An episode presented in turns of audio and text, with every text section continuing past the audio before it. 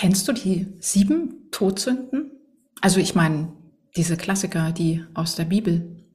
Hochmut, Geiz, Wollust, Zorn, Völlerei, Neid, Faulheit. Ich gebe zu, ich wusste sie nicht auswendig, sondern habe geschmult bei Wikipedia. Und doch sind mir gerade sieben Todsünden begegnet. Allerdings äh, auf eine andere Art und Weise. Und zwar erhielt ich auf LinkedIn eine Kontaktanfrage von Cornelia Weigle. Und ich war neugierig, denn in ihrem Profil fand ich eine Auflistung mit dem Titel Die sieben Todsünden im Grafikdesign. Sieben Todsünden. Wow, das äh, finde ich mutig ausgedrückt. Und deshalb habe ich nachgefragt. Die neue Episode von Snackable Häppchenweise Grafiktipps wird aus diesem Grund eine Interview-Episode sein zwischen Cornelia und mir. Das heißt, es könnte passieren, dass das äh, ganze sieben Interview-Episoden werden, denn es sollen ja kleine Häppchen bleiben, die dir dann auch nützlich sind bei deiner eigenen Entwicklung.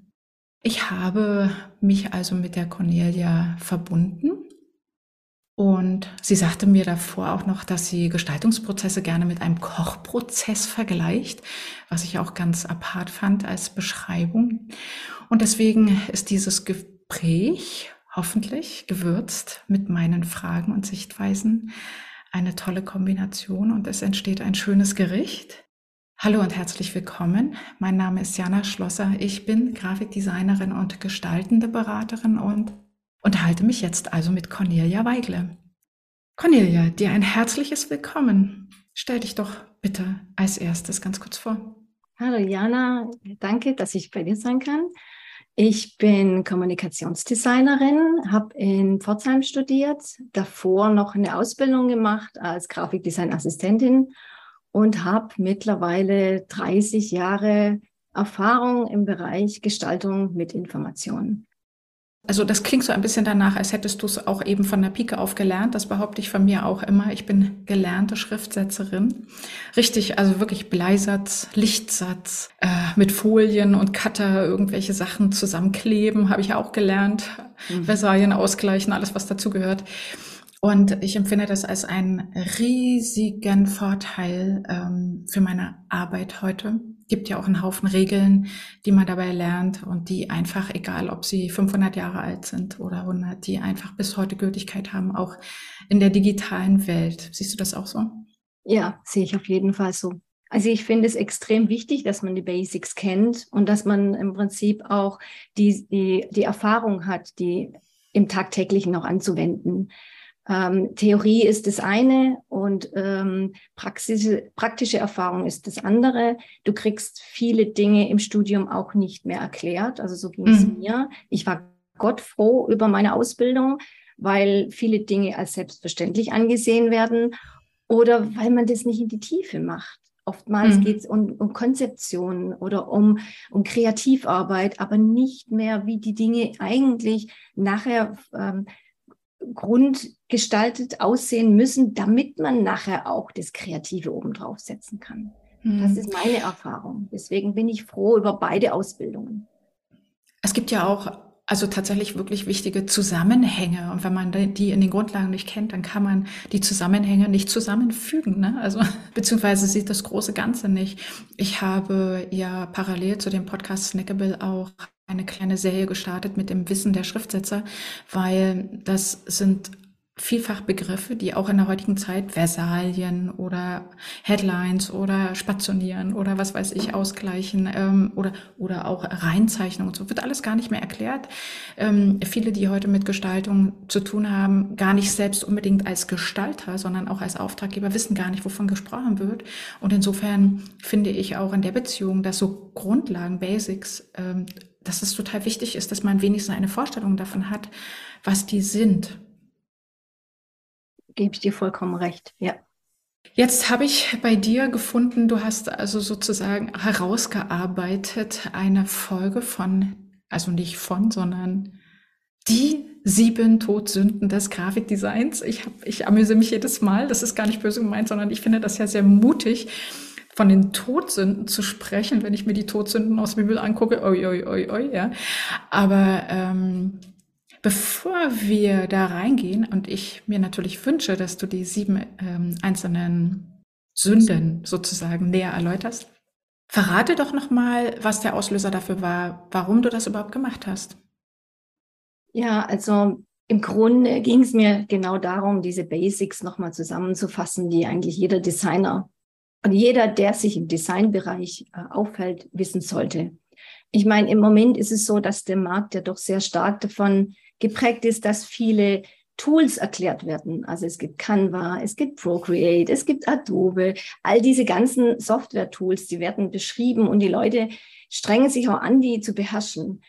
Aber ich glaube, dass man allein mit der Beherrschung des Tools noch nicht die Basics lernt. Und das ist mir viel häufiger aufgefallen in den Social-Media-Beiträgen, aber auch in Anzeigen oder auch manchmal auch in Plakate, dass diese, diese Grundlagen fehlen und die werden eigentlich nirgendwo kommuniziert, beziehungsweise wenn dann in Büchern oder in einzelnen Häppchen mal im Social-Media-Bereich, aber mhm. nicht in dem Zusammenhang und auch nicht in einem geschlossenen PDF. Mhm. Und es geht ja eigentlich, in erster Linie ging es mir darum, deswegen auch diese Sünden, Deswegen habe ich es auch Sünden genannt, damit es überhaupt den Leuten erstmal auffällt. Ich habe es natürlich extrem auch ähm, benannt. Also hätte ich jetzt Gestaltungsfehler gemacht, das klingt gleich negativ und ist, ist nicht so aufmerksamkeitsstark. Und diese, diese Zusammenbund von diesen sieben Grundlagen habe ich eben in diesem PDF vorgenommen, damit man das sich downloaden kann, damit man im Prinzip das immer griffbereit auch hat, egal was mhm. man gestaltet. Aber du hast ja sicherlich auch in gewisser Weise eine Art Zielgruppe, der du das dann weiterreichen möchtest. Genau, genau. Das ist die Zielgruppe, diejenigen, die es eben nicht studiert haben, die vielleicht nicht diese Basics gelernt haben, wie wir durch unsere Ausbildung. Hm. Ähm, es gibt ja ganz viele, die letztendlich virtuelle Assistenten oder auch Selbstständige, Solo-Selbstständige, die einfach mal sagen, ich kann jetzt zum Beginn meiner Selbstständigkeit mir keinen Designer leisten oder will es mir nicht leisten. Ich möchte die Dinge selber machen, weil manchmal auch ein Gefühl ist da für Gestaltung, aber die Umsetzung fehlt einfach. Mhm. Und das kriegst du einfach mit den Tools nicht mitgeliefert. Und die dicken Bücher, bis du die durchgearbeitet hast, ähm, oftmals sind die dann doch ein bisschen sehr theoretisch. Auch oftmals so, dass sie für einen Laie schon viel zu viel Fachsprache beinhalten. Ja, deswegen habe ich es auch versucht, sehr einfach zu formulieren und den Blick jetzt nicht darauf zu fokussieren, wie es fachlich korrekt ausgesprochen wird oder wie jetzt diese Details genau sind, sondern einfach erstmal aufmerksam machen, was sind denn diese vier, fünf, sechs, sieben Todsünden, die ich begehe mhm. oder derjenige begeht. Manche sind, treffen für alle zu, manche haben vielleicht nur ein, zwei Dinge, wo sie vielleicht sich noch verbessern können. Und das war die Intention. Hm, hm. Ja, ja, und es ist äh, ja auch tatsächlich manchmal einfach nur Wissen, wenn, also es ist gut, wenn man es hat. Ich habe ja sozusagen schon mal nachgeschaut, ich kenne sie ja, die sieben Sünden, deine sieben Sünden, und ähm, da sind eben welche dabei, wo, wo es tatsächlich um gestalterische Fähigkeiten geht, die man im Übrigen ja lernen kann. Also es ist ja nichts, es ist ja kein Hexenwerk, es ist ja nichts, wo man sagt, oh, das können bloß Künstler oder nur ganz besonders begabte Menschen machen und ausführen, sondern es sind ja oftmals einfach Regeln. Und wenn man schon alleine die Regeln beherrscht und damit dann noch ein bisschen spielerisch umgeht, kann man ja unglaublich gut gestalten. Also ohne Frage. Und es gibt natürlich auch wirklich ein paar technische Details. Wenn man die nicht kennt, dann wird das Ergebnis einfach qualitativ schlechter ausfallen. Das ist so. Wir starten jetzt einfach mit der ersten Todsünde. Und das, was ich ganz toll finde, ist, dass du ja schon mal alleine durch die Bezeichnung deines, äh, deiner Sammlung, die sieben Todsünden im Grafikdesign, die allererste Todsünde bereits ansprichst. Also, lass uns starten. Liebe Cornelia, wie lautet denn die erste Todsünde? In der Masse untergehen. Das ist für mich eine der wichtigsten Elemente in der Gestaltung, dass ich mich aus der Masse hervorhebe.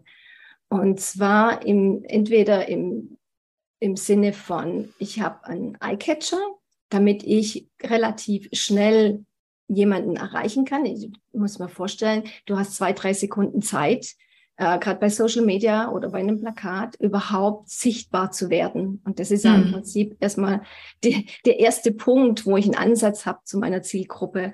Und wenn die schon nicht funktioniert, dann brauche ich auch die noch so eine tolle Gestaltung machen. Wenn das nicht funktioniert, dann habe ich im Prinzip ähm, ja einen Blick weniger auf meine Botschaft. Hm, und, deswegen, hm. hm? und, und deswegen ist das die allerwichtigste für mich, die habe ich als erste genannt, weil der erste Moment zählt, um überhaupt sichtbar zu werden. Hm, hm. Du hattest ähm, in dem PDF den Satz geschrieben, gestalte für deine Zielgruppe, nicht für dich.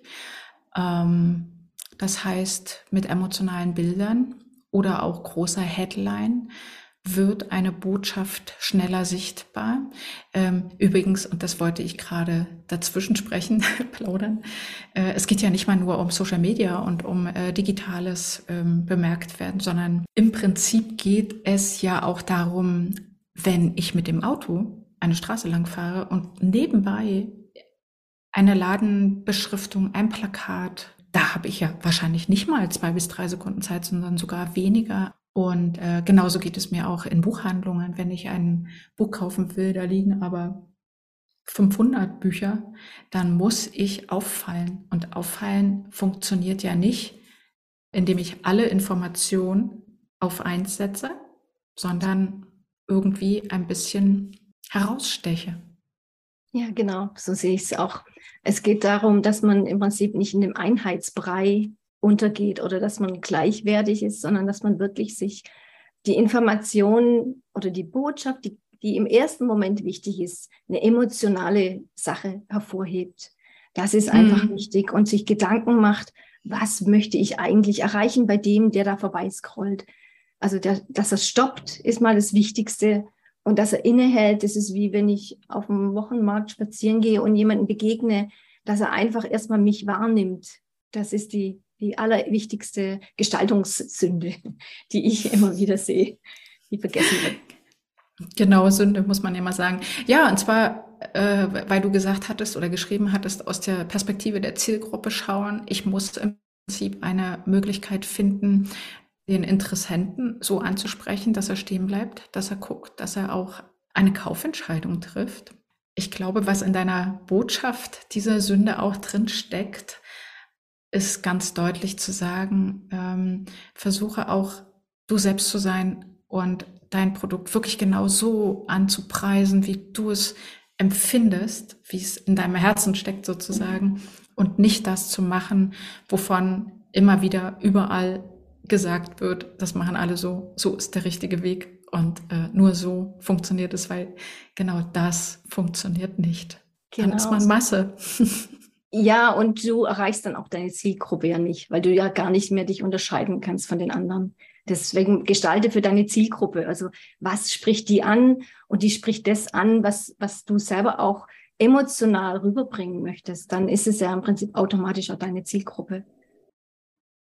Also der erste Moment zählt, um sichtbar zu sein. Die erste Todsünde von Cornelia lautet, in der Masse untergehen.